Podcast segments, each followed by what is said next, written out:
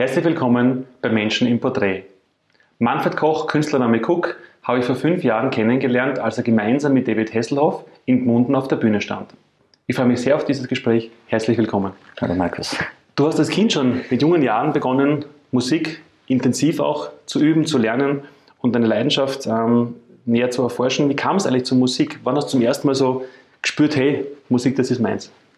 Das ist schon extrem lang her, deswegen kann ich mich nicht wirklich daran erinnern. Aber ich glaube, der Ursprung war definitiv meine Mutter. Mhm. Und das war halt damals quasi üblich, dass fast jedes Kind in der Volksschule mit Blockflöte beginnt. Und es ist dort schon relativ alles leicht von meinen Lippen gegangen. Das heißt, ich war gut in Gedichte vortragen und im Blockflöten spielen. Und dann hat das Ganze seinen Lauf genommen und hat mir Spaß gemacht. Blockflöte, manche scheitern an einem Instrument, was einfach nicht so cool klingt, die Blockflöte. Dann wurde es bei dir sehr rasch intensiver und so absehbar, du wirst deinen Weg quasi in der Musik finden. Mhm. Deine Eltern damals, was haben die damals so gesagt, dass du nicht Musiker werden? Was war damals die elterliche Reaktion? Zuerst einmal, ich bin gescheitert am Instrument Gitarre. Das war mein zweites Instrument. Dann bin ich gleich gescheitert, das war gar nicht meins. Und dann hat es eben einen Aufnahmetest gegeben, weil die Blasmusik des Ortes Jungmusiker gesucht hat. Bei dem Test war ich außergewöhnlich gut, obwohl meine Eltern beide mit Musik quasi nichts zu tun haben. Mein Papa quasi das Gegenteil ist von musikalisch. Und die haben das dann beide so extrem unterstützt und aufgrund dessen, wie ich mich dann auf der Trompete entwickelt habe, hat es halt diverse Lehrer gegeben, die gesagt haben, der Junge wäre geschaffen für den Weg und den haben meine Eltern extremst unterstützt und mir hat es halt gefallen. Ich meine, der Weg ist beeindruckend, vom sechsjährigen Burschen heute zum, zum Bandleader der erfolgreichsten Liveband in Österreich und erfolgreicher Konzertveranstalter.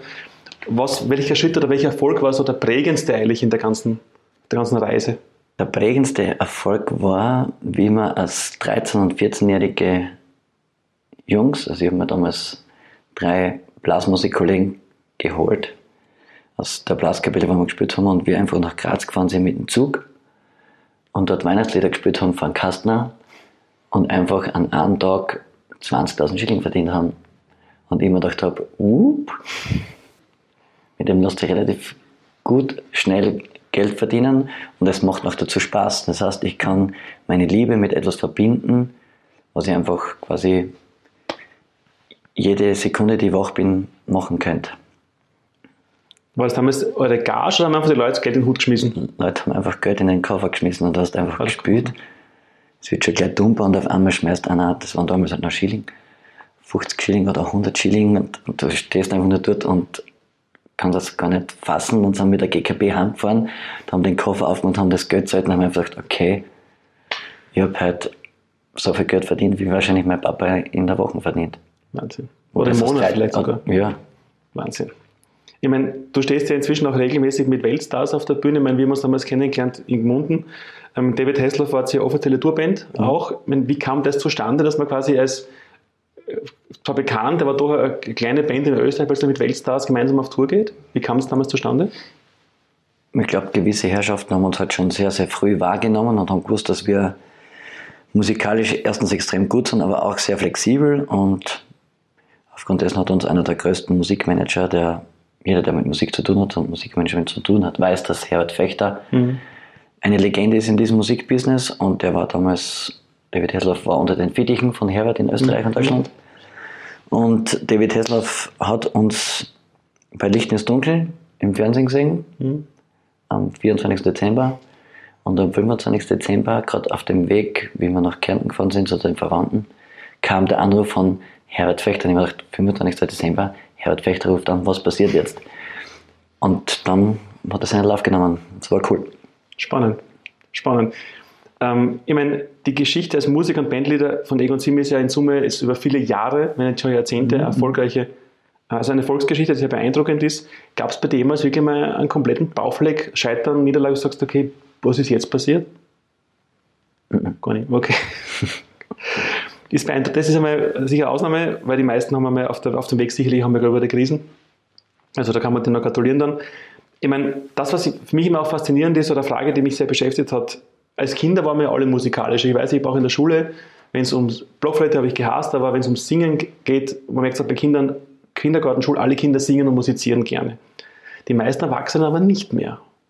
Hast du jetzt als Profi, Musiker eine Ahnung, warum geht diese ganze Kreativität und die Begeisterung und die Freude der Musik in der Masse so verloren?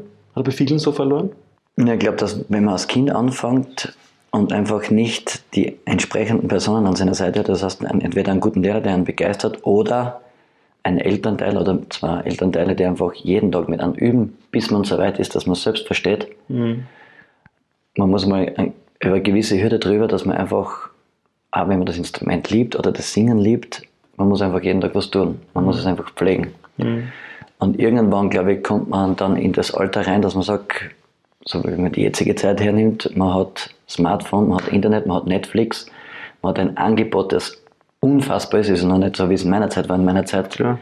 hat es noch keinen Computer gegeben. Das heißt, es war entweder Musik und Fußball oder Sport. Das sind die zwei Sachen. Heutzutage ist ja die Auswahl riesig.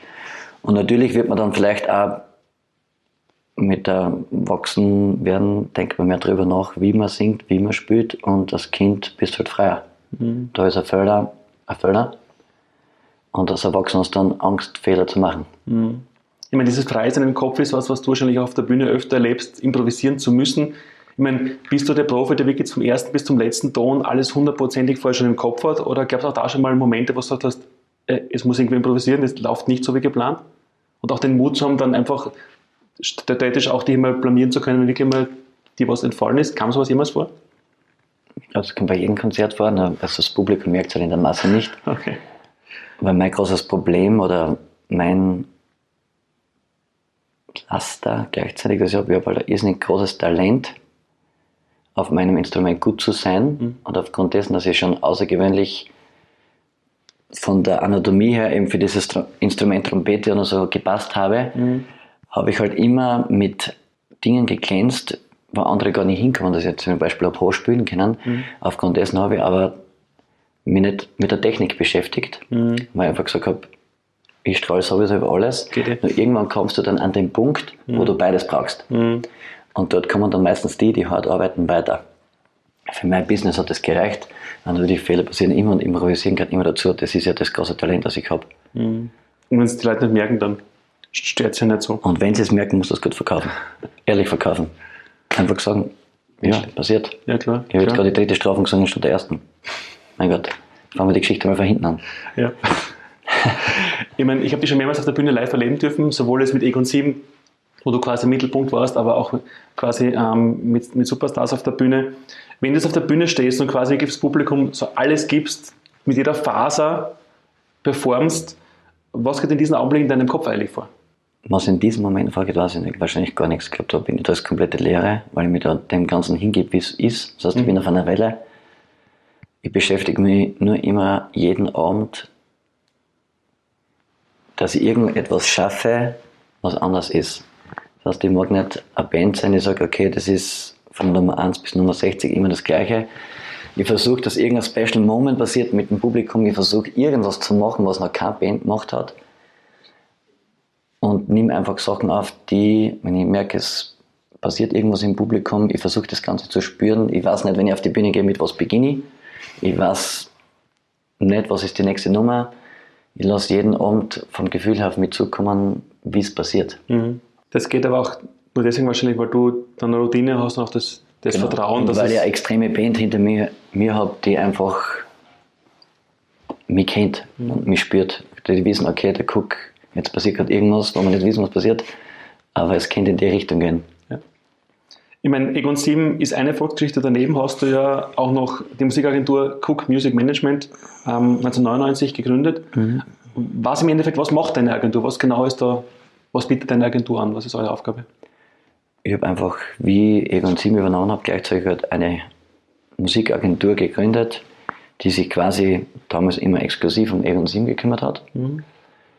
Dann hat es immer mehr damit begonnen, dass ich für andere Firmen eben Ideen abgeliefert habe oder Events gemacht habe. Dann war ich eben 2007 bis 2010 war die größte Zeit, wo ich am Schwarzelsee habe arbeiten dürfen mhm. und extrem große Konzerte organisatorisch abgewickelt habe. Und dann habe ich mich eigentlich zurückgezogen und vor jetzt vier Jahren habe ich mittlerweile aufgrund dessen, dass mich Management gebeten haben, wieder Konzerte zu organisieren, damit begonnen und das Ganze entwickelt sich jetzt in eine sehr, sehr gute Richtung. Mhm. Aber wie gesagt, ich muss nicht veranstalten, ich muss jetzt nicht mit mein, meine Musikagentur betreiben, auf Biegen und Brechen, mhm. sondern dort, wo mein Herz und mein Bauch ja sagt, das riskiere ich.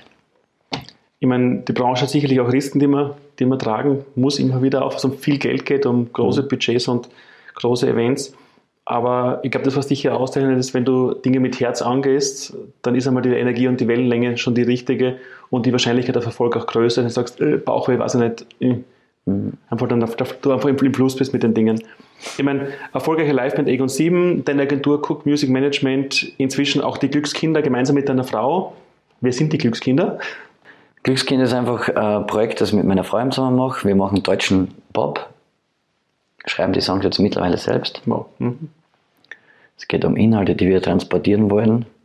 Und da sind wir jetzt gerade in einer sehr schaffenden Phase. Das heißt, wir sind jetzt sehr oft zum Songwriter auf unserer Almhütte mit Leuten aus Deutschland und aus dem Musikbusiness, wo wir ein gutes Gefühl haben, dass wir mit denen zusammen wachsen können.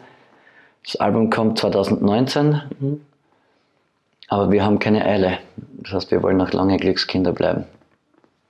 Ich habe erst damals, also letztes Jahr erst gemerkt, ähm, dass die, die Leadsängerin bei euch im Hause quasi auch deine Frau ist, dass ihr gemeinsam auf der Bühne steht.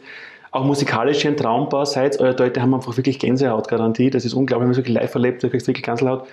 Ich meine, ist es einfach, wenn man jetzt euer Musik, euren, euren Job, eure Berufung, eure, eure Branche ist ja auch sehr fordernd, gemeinsam das quasi jeden Abend mit nach Hause nimmt und die Arbeit auch gemeinsam mit als Künstler auf der Bühne steht, die Vorbereitung und Nacharbeitung, ihr nehmt für jeden Abend euren Job in die Partnerschaft mit nach Hause. Ähm, wahrscheinlich auch in Urlaub sogar teilweise.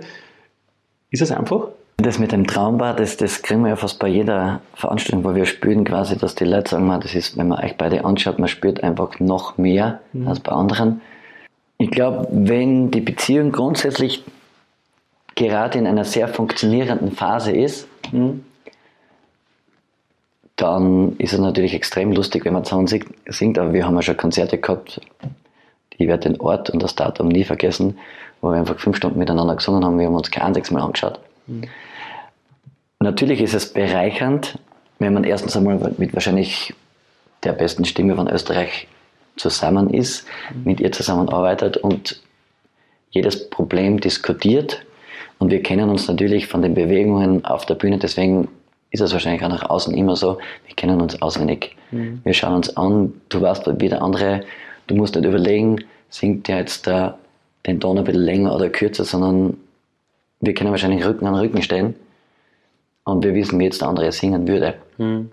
Das heißt, wir sind miteinander gewachsen und natürlich wachsen wir jeden Tag, aber es kennen die, die Narben und, und das Lächeln halt dazu und es wird für uns keinen Urlaub geben, wo wir nicht über Glückskinder oder Egon 7 oder meine Konzerte, es gibt keinen Tag, kein Frühstück, kein Mittagessen, wo wir nicht Thema sind. Mhm. Weil wir sind ja schlussendlich das Thema.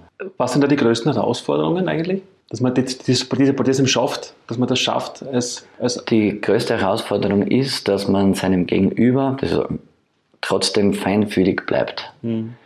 Weil auf der einen Seite, so wie du gesagt hast, ich mache große Konzerte, dann wenn ich mit Egon Simba veranstalten will, dann will der Firmenchef oder das Hochzeitspaar oder die Moderanten, die wollen mit mir sprechen, die Techniker wollen mit mir sprechen. Gleichzeitig schaue ich, wie mache ich es mit dem Publikum und dann kommt vielleicht irgendwas, was meine Frau von mir braucht. Mhm. Und dann tust du es irgendwie so als nebensächlich ab und gibst dem nicht die Wertschätzung, die eigentlich, obwohl dein Lebenspartner noch dazu ist, ja viel mehr verdienen würde. Also ich glaube, die Feinfühligkeit dem eigenen Partner gegenüber nicht zu verlieren, ist das Wichtigste. Mhm die nächste Frage ist so vorweggenommen. Ich wollte fragen, was quasi der wichtigste Baustein, der wichtigste Tipp wäre, wenn jetzt Paare gemeinsam erfolgreich sein wollen und gerade dieses Thema Respekt und Feinfühligkeit, egal in welchem Bereich man, glaube ich, gemeinsam arbeitet, gehört einfach dazu. Mhm. Das ist nicht nur Geschäftspartner, sondern eben, wie du sagst, auch, auch Lebenspartner in dem Bereich. Wenn du hast deinen Weg gefunden, wenn jetzt, wenn viele junge Menschen streben nach Erfüllung, nach Zufriedenheit, nach Erfolg, nach eigener Definition, was wäre jetzt deine wichtigste Botschaft für junge Menschen, die, egal in welchem Bereich, für sich auch persönlichen Erfolg und Erfüllung und diesen Flow suchen auf ihrem Weg? Ah, ich würde sagen, also lyrisch gesagt würde ich sagen, weg von den großen Straßen, sondern geh deinen eigenen Weg Mhm. und egal was du magst, also leb deinen Traum und mach nichts ohne Bitte, Danke, Grüß Gott und auf Wiedersehen. Wenn du, das, wenn du die vier Sachen kannst, geht jede Tür auf. Egal wer du bist, egal was du magst. Ehrlich kurz die Quintessenz deiner Erfolgsphilosophie, kann man sagen.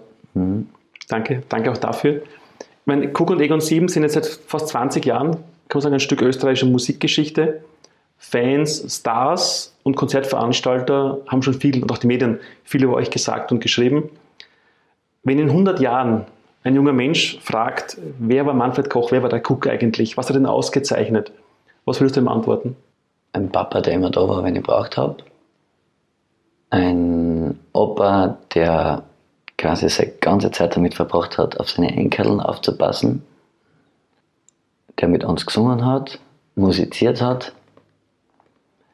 Also wenn ich in meiner Ahnenreihe, wenn es irgendwann einmal so gibt, vielleicht mein Urenkel sagt, ja, irgendwann hat es mir bei uns angegeben, der hat was mit Musik gemacht und bis jetzt hat es in unserer Ahnenreihe, glaube ich, keinen gegeben, der was mit Musik gemacht hat, dass irgendwann sagt, das Talent hast du wahrscheinlich von deinem Uropa. Und er war einer, der immer geschaut hat, dass Menschen zueinander finden, nicht streiten, das packe ich gar nicht. Und dass es immer wieder, egal was man mit irgendwem gehabt hat, einen Neuanfang geben kann, wenn man nur will. Danke dir. Danke fürs Gespräch. Ich danke.